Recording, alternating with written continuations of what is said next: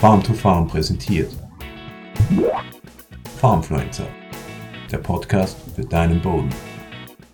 Früher hat man immer angenommen, dass Stroh, weil es ja auch offensichtlich sichtbar so langsam verrottet, einen großen Beitrag dazu leisten kann, langfristig, also stabilen Humus aufbauen zu können. In den letzten 10 bis 20 Jahren haben sich aber die Theorien über Humusaufbau wortwörtlich auf den Kopf gestellt. Und man hat gesehen, dass das eigentlich gar nicht so der Fall ist.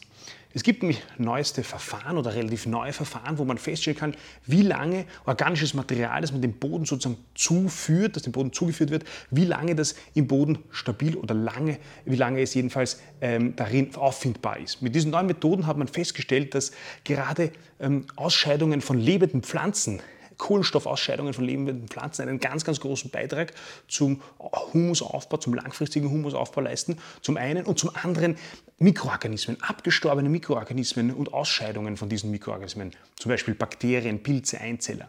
Und damit wurde auch klar, dass äh, der Beitrag, ein Beitrag für stabilen Humus, langfristig Humus aufzubauen, ist der wichtigste, die wichtigste Maßnahme ähm, ist, diese Mikroorganismen auch gut zu füttern. Und Stroh, äh, Getreide, Stroh, äh, das ist eigentlich kein ideales Futter für Mikroorganismen. Sie brauchen relativ viel Energie, äh, um das zu zersetzen, um das zu zerlegen. Man kann sich bildlich ganz gut vorstellen.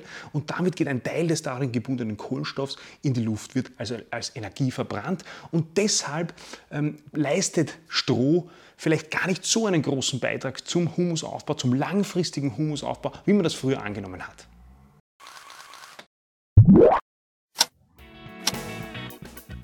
Farmfluencer, der Podcast für deinen Boden.